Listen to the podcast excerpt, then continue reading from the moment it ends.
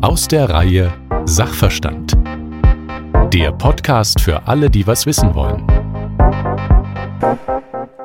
Schönen guten Tag, mein Name ist Jo Schück und ich begrüße Sie und euch ganz herzlich zu Sachverstand. Heute möchte ich die Frage diskutieren, warum geben wir eigentlich die ganze Zeit Geld für Sachen aus, die wir im Grunde gar nicht brauchen und manchmal auch gar nicht haben wollen. Das neueste Handy, die schönsten Sneaker, diese toll aussehende italienische Käsecreme, die im Grunde gar nicht so lecker ist, aber wahnsinnig schön verpackt. Ach komm, ich habe gleich zwei mitgenommen. Jeder und jede von uns hat zu Hause Kram, den er oder sie im Grunde gar nicht braucht. Ich zum Beispiel habe ganze Schubladen voller Kram, manche haben ganze Zimmer voller Kram und da haben wir noch nicht mal angefangen, über Kleiderschränke zu reden.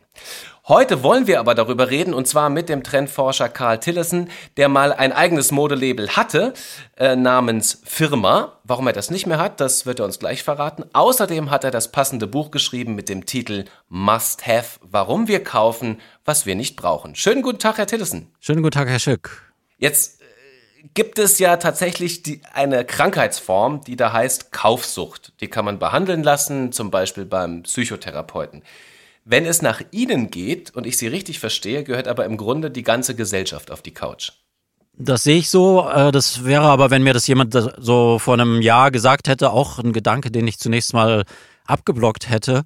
Um sich dafür zu öffnen, muss man sich vielleicht erstmal so von dieser Vorstellung lösen, dass ein Süchtiger immer so ein Junkie ist, der auf einer schmutzigen Matratze liegt und äh, sich irgendwelche Substanzen zuführt. Also dieser Gedanke, dass es so zwei Typen Menschen gibt. Es gibt auf der einen Seite die Süchtigen und auf der anderen Seite uns, die wir unser Leben im Griff haben. Vielleicht muss man sich erstmal von diesem Gedanken äh, verabschieden und einsehen, dass es in dem Leben von jedem von uns Dinge gibt, denen wir einfach nicht widerstehen können. Zum Beispiel, also es gibt ganz viele Leute, die versuchen mit dem Rauchen aufzuhören und es nicht schaffen. Es gibt wahrscheinlich die Mehrheit der Menschen, die äh, versuchen, ein paar Kilo abzunehmen und es nicht schaffen. Und eines Tages äh, stirbt man dann eben an den Folgen des Rauchens oder des Übergewichts. Ähnlich ist es mit dem, mit dem Kaufen. Ich glaube, jeder von uns hat sich schon mal vorgenommen, äh, von irgendetwas weniger zu kaufen oder weniger Quatsch zu kaufen oder nicht immer das Gleiche zu kaufen und, ähm, und ist daran gescheitert. Und insofern glaube ich, ja, die meisten von uns sind kaufsüchtig in dem Sinne, dass sie Nachteil in Kauf nehmen für einen kurzfristigen Kick, den sie aus einem Kauf ziehen. Fangen wir doch erstmal beim Urschleim an. Warum wollen Menschen überhaupt Dinge kaufen? Also ich kaufe ja zum Beispiel ein, ich kaufe ja zum Beispiel ein Brot, weil ich Hunger habe und es essen will. Problematisch wird es ja dann, wenn ich mir ein paar Schuhe kaufe, obwohl ich schon 50 Paar zu Hause habe. Also warum machen wir sowas? Ja, also in, im Ursprung war das natürlich so. Also diese, dieser, äh, dieses Phänomen des, des reinen Lustkaufs ist ja eigentlich ein sehr, also historisch gesehen, ein ganz neues Ding. Also ursprünglich war es ja wirklich so, dass man eben wie beim Brot Dinge gekauft hat, die man eben braucht zum Leben, aber nicht selber herstellen kann, zeitlich oder einfach von den technischen Möglichkeiten nicht äh, selber herstellen konnte. Und diese Lustkäufe sind ja jetzt eigentlich erst in den letzten 150 Jahren oder 100 Jahren so ein, so ein Massenphänomen geworden. Dass das äh, sowas ähnliches ist wie eine Sucht, ist eigentlich auch erst eine neuere Erkenntnis oder dass da ähnliche Mechanismen ablaufen. Früher dachte man eben, ja, Sucht können eigentlich nur Substanzen auslösen. Inzwischen weiß man, dass bestimmte Verhaltensformen, zum Beispiel eben das Kaufen von Dingen, die gleichen äh, biochemischen Prozesse in Gang setzen in unserem Gehirn wie Substanzen und dass die Dringlichkeit zu diesem Gefühl zurückzukehren genauso ähm, übermächtig sein kann wie, wie bei bestimmten Drogen, die man sich eben von außen zuführt.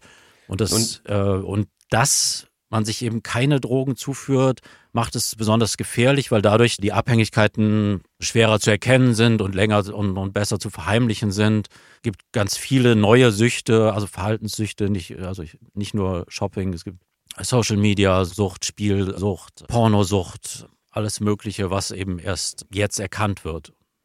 Nun ist es ja nicht so, dass Sie alleine das erkannt haben, sondern das sind ja, äh, wie soll ich sagen, das sind ja Dinge, die auf der Hand liegen und vor allem die Industrie und das Marketing weiß natürlich ganz genau, dass da gewisse Sucht ähnliche Verhaltensmuster zumindest auftreten. Wenn ich mir jetzt eine Küchenmaschine kaufen will, tatsächlich will ich mir vielleicht bald eine Küchenmaschine kaufen. Will ich mir die jetzt kaufen, weil die Gesellschaft sagt, ja, mit Ende 30 muss jeder eine Küchenmaschine haben? Oder will ich sie mir kaufen B, weil die Werbung mir ein Bedürfnis ins Gehirn gepflanzt hat? Oder C, der unwahrscheinlich dritte Fall, ich brauche sie. A, B oder C? ähm, wahrscheinlich am höchsten, also die größte Wahrscheinlichkeit ist A. Also in dem Fall wäre es wahrscheinlich eine, eine, Kombination aus beidem, weil in dem Moment, wo Sie jetzt losgehen und sagen, ich kaufe mir eine Küchenmaschine, ist das ja eigentlich schon mal Ausdruck von einem konkreten Bedarf. Noch viel entlarvender ist ja eigentlich der Fall, dass man in einen Laden geht, ohne etwas Konkretes zu suchen und dann mit etwas herauskommt, was man gar nicht gesucht hat. Also in dem Moment, wo man sich also eines Bedürfnisses bewusst wird, also egal woher dieses Bedürfnis kommt, ist man ja eigentlich schon, ja, äh, weniger verdächtig. Aber in dem Moment, wo man eigentlich losgeht und sich sozusagen inspirieren lässt und dann mit was ganz anderem, also mit irgendetwas zurückkommt, einer Duftkerze, Servietten, einem Notizblock oder irgendwas, was man gar nicht gesucht hatte. Sie reden von ähm, Ikea.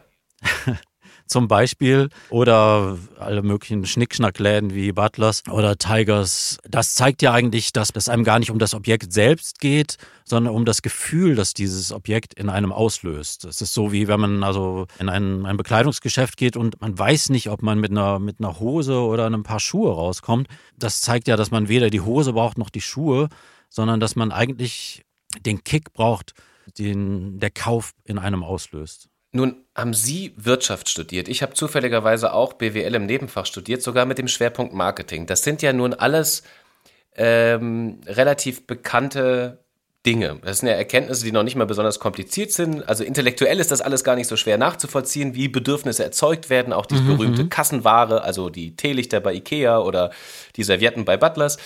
Wir wissen, wie wir uns von Angeboten locken lassen und wir wissen das und handeln trotzdem dagegen. Ja, das, ähm, das hat auch damit zu tun, dass es eben tatsächlich eine, eine Sucht ist.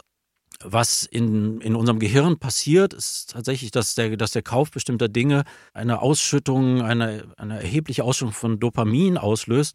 Dopamin ist das gleiche Glückshormon, ist ein populär wissenschaftlicher Ausdruck dafür, äh, das bei uns im Gehirn zur Ausschüttung kommt, wenn wir verliebt sind zum Beispiel. Und äh, wenn man sich das bewusst macht, kann man sich auch vorstellen, warum das so eine enorme Macht über uns hat und äh, warum wir davon nie genug bekommen können. Und das sind eigentlich aber doch relativ neue wissenschaftliche Erkenntnisse, was da so biochemisch in unserem Gehirn abgeht. Und dass es eben auch so ist, dass wir dazu neigen, den Pegel dann wieder aufzufüllen, so, sobald der, die Wirkung des letzten Lustkaufs nachlässt, dann wieder den nächsten Lustkauf zu tätigen und dass unser Gehirn, genauso wie bei chemischen Substanzen oder bei, bei Drogen, eben auch die Toleranzgrenzen verschiebt, sodass wir die Dosis immer weiter erhöhen müssen, um zu diesem gleichen Glücksgefühl zurückzukehren, das frühere Käufe bei uns ausgelöst haben. Nun ist ja Dopamin, wie Sie sagen, sowohl bei Verliebten ein, ein beliebtes Mittel, sage ich mal. Beim Sex wird es äh, aus, äh, ausgeschieden. Das heißt, es gibt dieses berühmte Glücksgefühl. Haben die mhm. Leute vor 100 Jahren, sagen wir mal, ähm, als sie auf den Markt gegangen sind oder sich vielleicht die ersten Dampfmaschinen angeeignet haben, auch dieses Glücksgefühl verspürt beim Kaufen? Ich glaube schon, was neu ist durch die Industrialisierung und die Globalisierung, sind viele für Dinge für uns enorm günstig geworden, billig geworden, sodass diese reinen Lustkäufe überhaupt erst möglich geworden sind. Früher war das so ein, ja, ein Kauf eher von gemischten Gefühlen begleitet, wo man einerseits äh, Freude empfand über das, was man sich da gekauft hat und andererseits Schmerz über das Geld, was man dafür opfern musste. Jetzt gibt es viele Dinge, die so günstig geworden sind. Wenn man ein T-Shirt für einen Euro oder 2,50 Euro kauft, dann stellt man sich ja gar nicht die Frage, ob einem das T-Shirt diese 2,50 Euro wert sind, sondern man stellt sich eigentlich nur noch die Frage, ob man das T-Shirt haben will. Das heißt, der, der Preis, den viele Dinge haben, der wird von uns nur noch als ein symbolischer Preis empfunden. Also es wird nicht gleichzeitig das Belohnungszentrum aktiviert und äh, angesprochen und das Schmerzzentrum, sondern es wird nur noch das Belohnungszentrum angesprochen, weil wenn irgendwas 1 Euro kostet oder 2,50 Euro, dann äh, empfinden wir dabei keinen Schmerz. Das 1 Euro, das hätten wir auch in den Brunnen geworfen oder so. Und dadurch hat sich schon das Einkaufserlebnis grundlegend verändert. Nun sagen Sie, wenn etwas relativ günstig ist und ich quasi den Schmerz nicht mehr spüre, das kann ich nachvollziehen. Auf der anderen Seite beim Beispiel Kleidung sieht man ja auch, es ist fast egal, ob ich jetzt tonnenweise Billigkleidung bei Primark einkaufe oder ganz viel Geld in die Hand nehme und ähm, was weiß ich, bei Boss, Versace oder sonst wo einkaufe. Ich kann mir eigentlich vom Preis abhängig niemals sicher sein, ob das jetzt nachhaltig hergestellte Kleidung ist und fair hergestellte Kleidung, oder?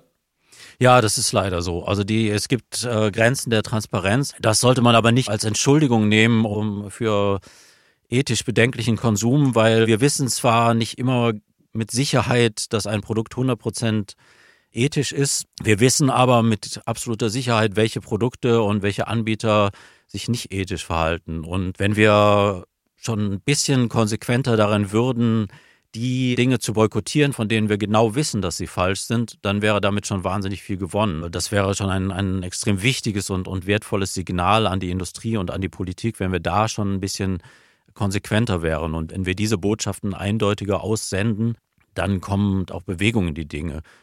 Ich glaube, wir unterschätzen das auch immer noch, dass wir unsere Welt viel stärker durch die Kaufentscheidungen beeinflussen, die wir treffen, als dadurch, dass wir alle vier Jahre mal wählen gehen. Wir gehen in den Supermarkt und wir kaufen nicht einfach nur Eier. Wenn wir zehn Zentimeter weiter nach links ins Regal greifen oder rechts, damit entscheiden wir darüber, ob männliche Küken geschreddert werden oder nicht. Mit den Kaufentscheidungen, die wir treffen, unterstützen wir bestimmte Produkte und die Werte, für die diese Dinge stehen ob wir das wollen oder nicht. Also wir können uns dieser Verantwortung und dieser Mitgestaltung überhaupt nicht entziehen. Auf der einen Seite. Auf der anderen Seite hm, gehöre ich zum Beispiel zu den Leuten, die sich einbilden, ein bisschen auf nachhaltige Kleidung zum Beispiel zu achten.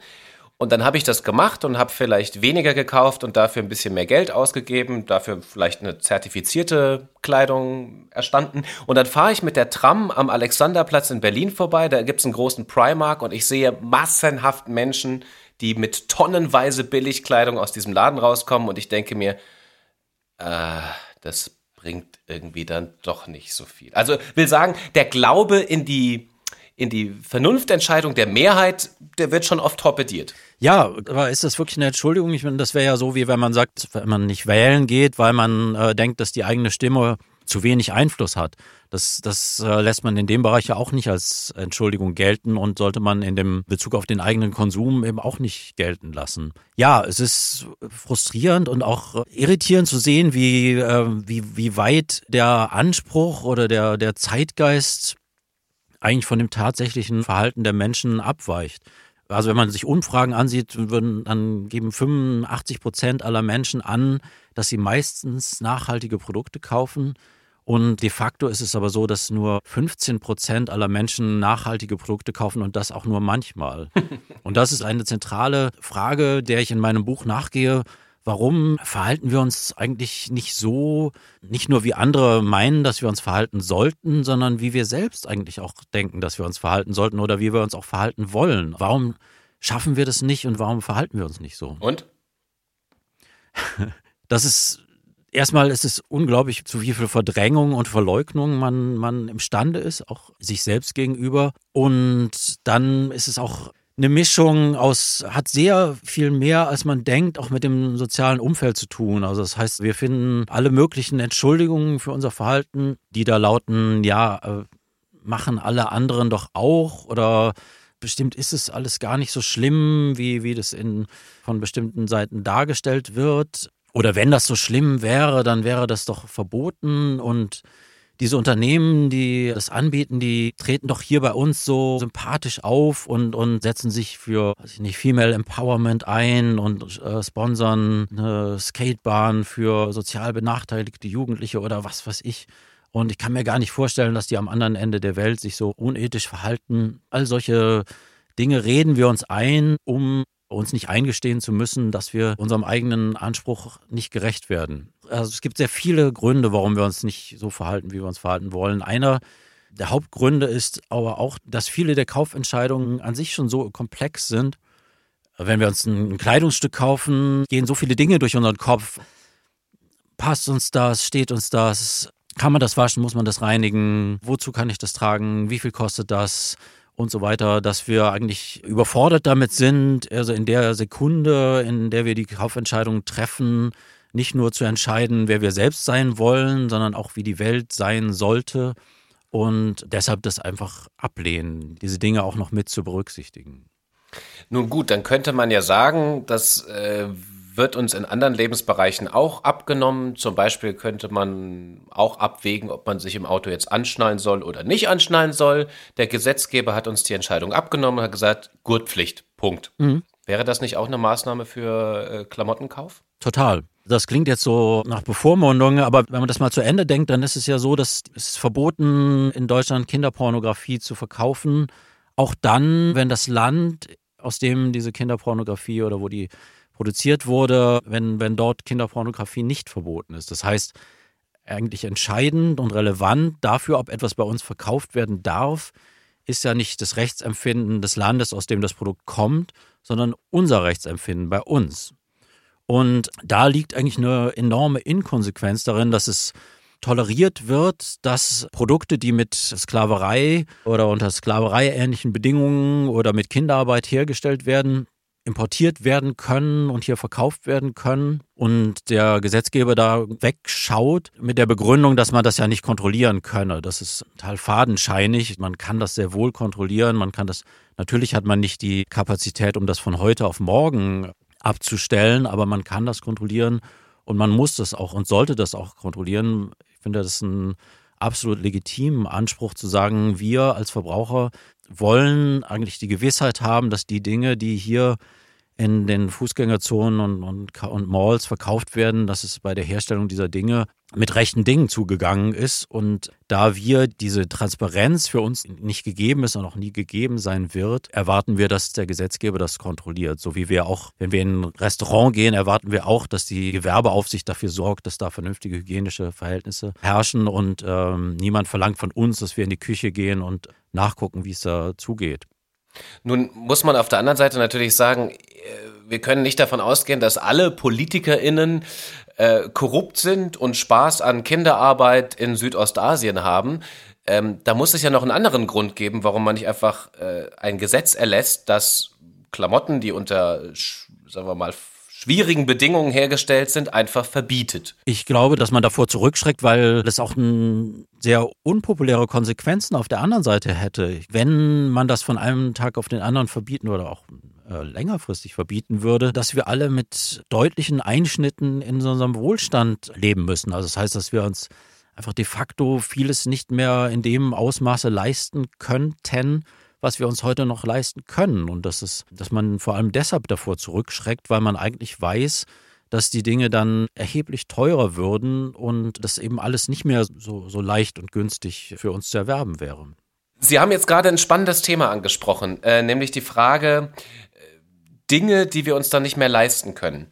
Jetzt gibt es auch Soziologen, die zum Beispiel sagen, was für eine Errungenschaft, dass auch sozial schwache Schichten ärmere Menschen sich Dinge kaufen können, die zumindest so aussehen wie ein Alltagsluxus. Also reden wir zum Beispiel über die Trüffelbutter bei Aldi, das Rinderfilet von Lidl, ähm, der Räucherlachs, der auf einmal ein Standard geworden ist, den gab es vor 20 Jahren nur in den Edelhotels. Also durchaus auch arme Menschen, die sagen, Mensch, toll, ich habe auch das Gefühl, diesen Alltagsluxus zu erleben.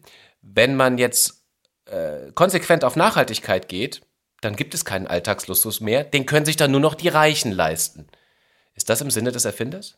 Ja, das, äh, das wird sehr schmerzlich. Es ist aber, glaube ich, so, dass man sich immer noch eigentlich realistischerweise kann man sich immer noch genug leisten. Es ist auch so, dass neulich äh, in meiner Arbeit für das Deutsche Modeinstitut auf eine Statistik gestoßen, dass auch in der alleruntersten Einkommensschicht sich fast 10 Prozent aller Leute eigentlich im Monatsrhythmus neue Kleidung kaufen.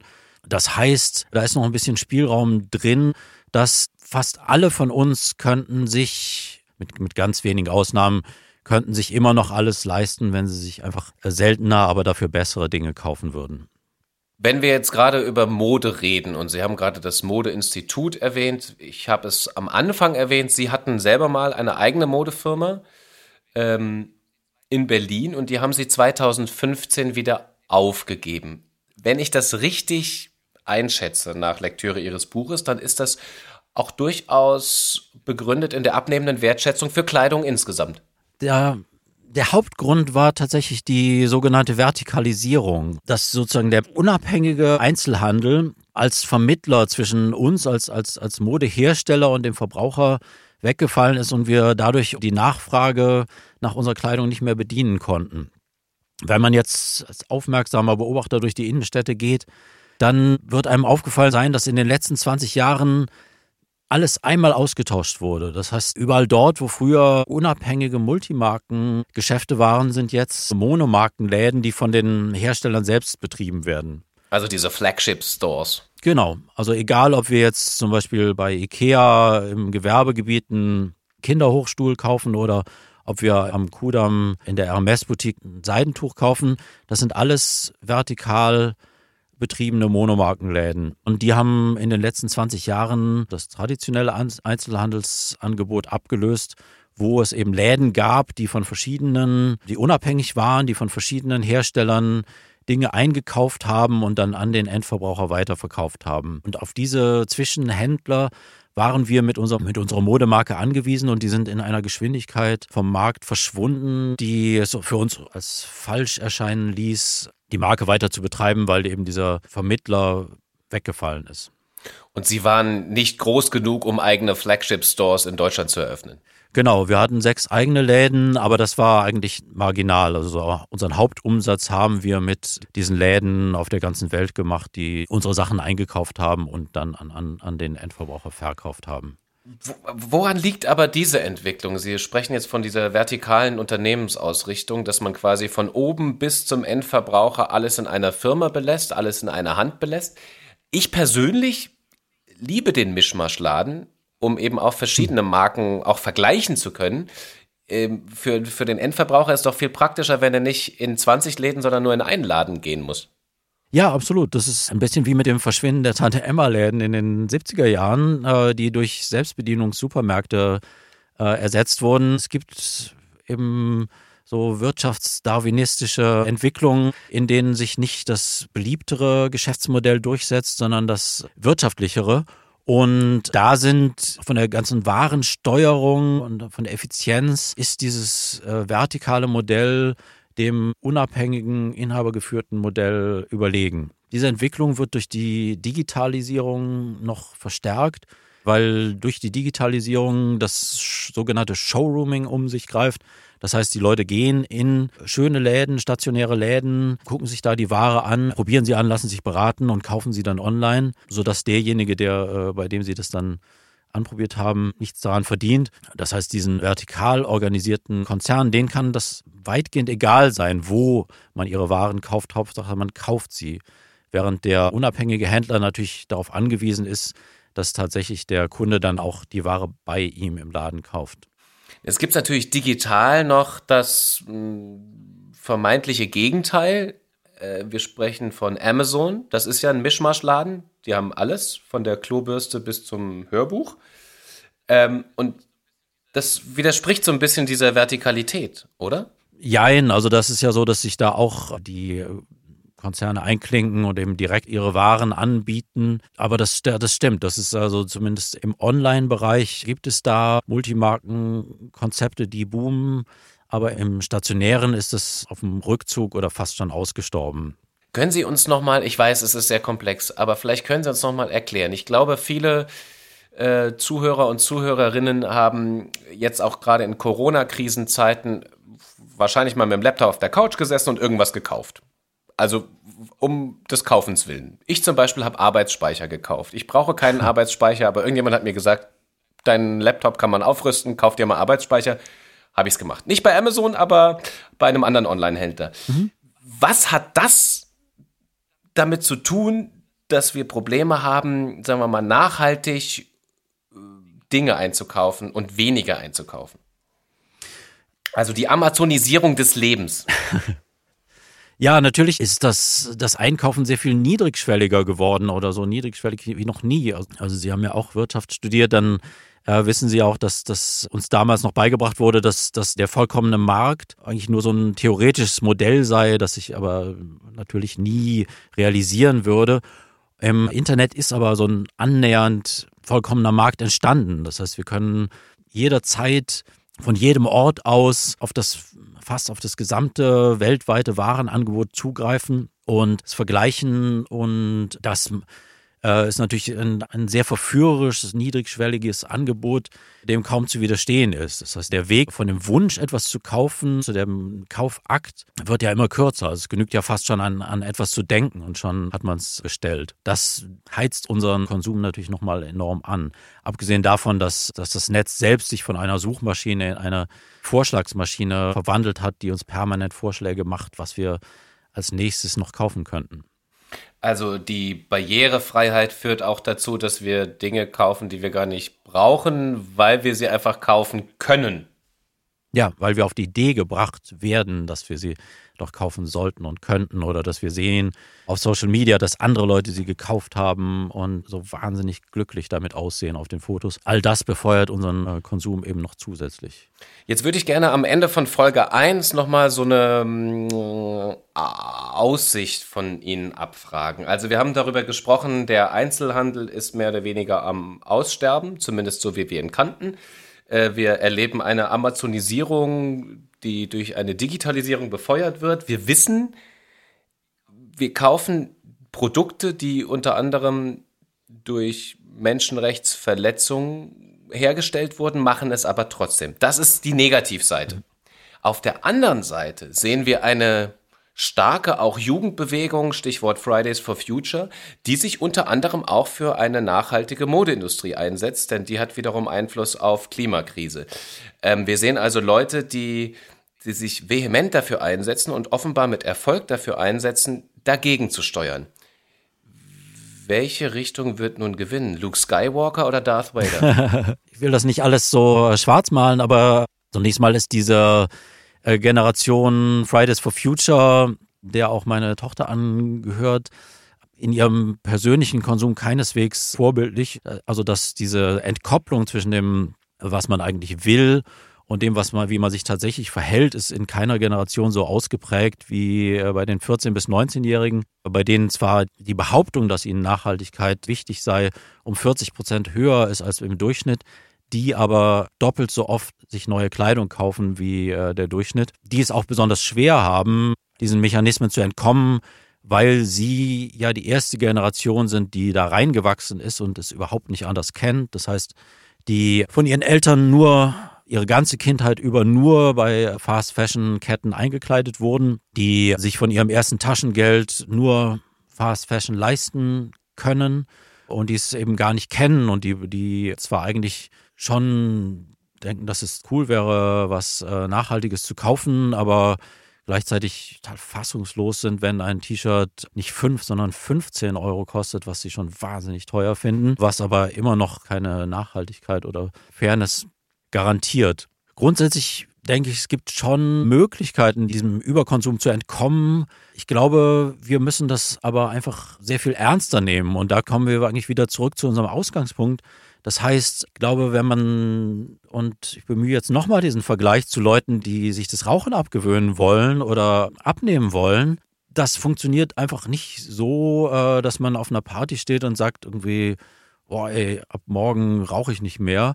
Das hat noch nie geklappt, sondern es klappt eigentlich erst von dem Moment an, wo man sich wirklich eingesteht, dass man nikotinabhängig ist und wo man eben einerseits die, die Diagnose stellt, dass es eben eine Verhaltenssucht ist und die passende Therapie zu der Diagnose angeht. Und genauso ist es in Bezug auf unseren Überkonsum. Also solange wir das nicht ernst nehmen und verharmlosen und irgendwie so sagen, ja, ist irgendwie auch ganz nett und so, hat doch auch was total Schönes, irgendwie äh, nach dem Essen mal eine Zigarette so.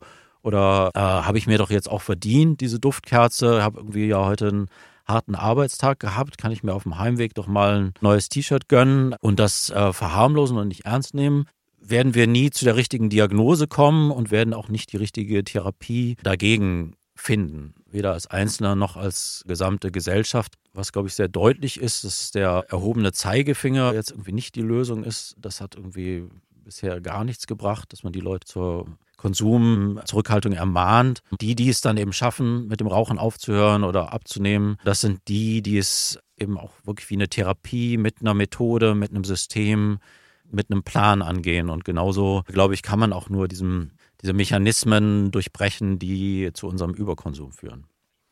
Die Diagnose ist der Anfang, also die Selbsterkenntnis ist der erste Weg zur Besserung. Alter Spruch immer noch wahr. Ich hoffe, vielleicht hat ja diese Folge auch ein bisschen dazu beigetragen, dass der ein oder die andere ins Denken gekommen ist. Und welche Pläne und Therapievorschläge, wir bleiben in dieser Sprache, äh, noch auf dem Tisch legen, das wollen wir in Folge 2 besprechen. Dann natürlich wieder mit Ihnen. Äh, und auch mit Anja Fiedler. Sie ist die Gründerin der Initiative Stadt macht satt. Da geht es eben um bewussten und nachhaltigen Umgang mit ohnehin vorhandenen Lebensmitteln. Vielleicht findet ja der ein oder die andere Zuhörerin auch ähm, einen guten Tipp, äh, wie man den Kreislauf durchbrechen kann. Ganz herzlichen Dank an dieser Stelle an Karl Tillerson und danke an Sie fürs Dabeisein und Zuhören. Mein Name ist Jo Schuck und denken Sie daran, wir müssen alles erwarten, auch das Gute. Bis zum nächsten Mal. Danke, Herr Tillerson. Vielen Dank auch von mir. Jo, tschüss. Tschüss.